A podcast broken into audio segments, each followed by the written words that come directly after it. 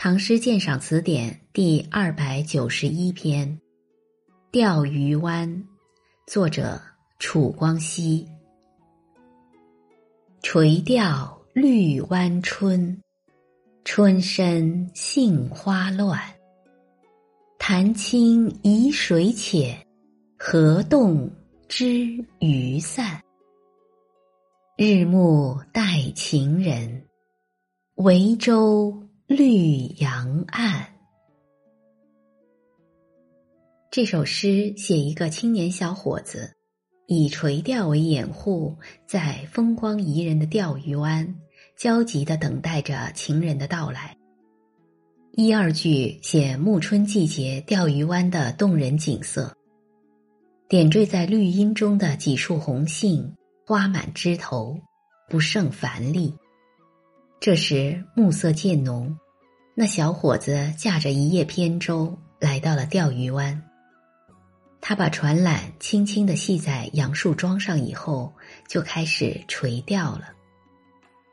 但是醉翁之意不在酒，不管他怎样摆弄钓竿，故作镇静，还是掩饰不了内心的忐忑不安。杏花的纷纷繁繁。正好衬托了他此刻急切的神情。潭清移水浅，河动知鱼散。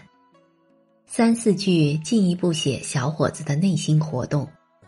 这一联富有民歌风味的诗句，包蕴着耐人寻思的双关情意。表面上是说他在垂钓时俯首碧潭，水清见底。因而怀疑水浅会没有鱼来上钩。蓦然见到荷叶摇晃，才得知水中的鱼受惊游散了。实际上是暗喻小伙子这次约会成败难卜，疑水浅无鱼，是担心路程多阻，姑娘兴许来不成了。一见河动，又误以为姑娘轻划小船见约来了。眼前不觉一亮，谁知细看之下，却原来是水底鱼散。心头又不免一沉，失望怅惘之情不觉在浅滋暗长。这里刻画小伙子在爱情的期待中那种既充满憧憬欢乐，又略带担心疑惧的十分微妙的心理变化，真可谓丝丝入扣。惟妙惟肖。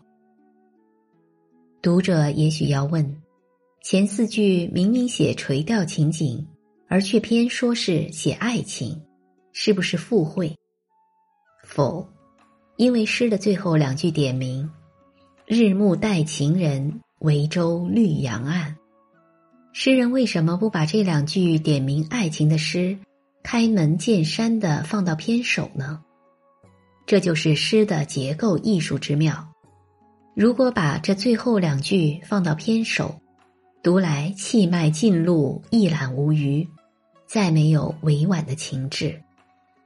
而且这样一来，那一连双关句势必成为结尾，使语意骤然中断，漫无着落，不能收住全诗。现在这样结尾，从全诗的意脉结构来看。却极尽山回路转、云谲雾诡、变化腾挪之妙。它使前面的垂钓一下子变成含情的活动，也使疑、知等心理描写和爱情联系起来，从而具备了双关的特色。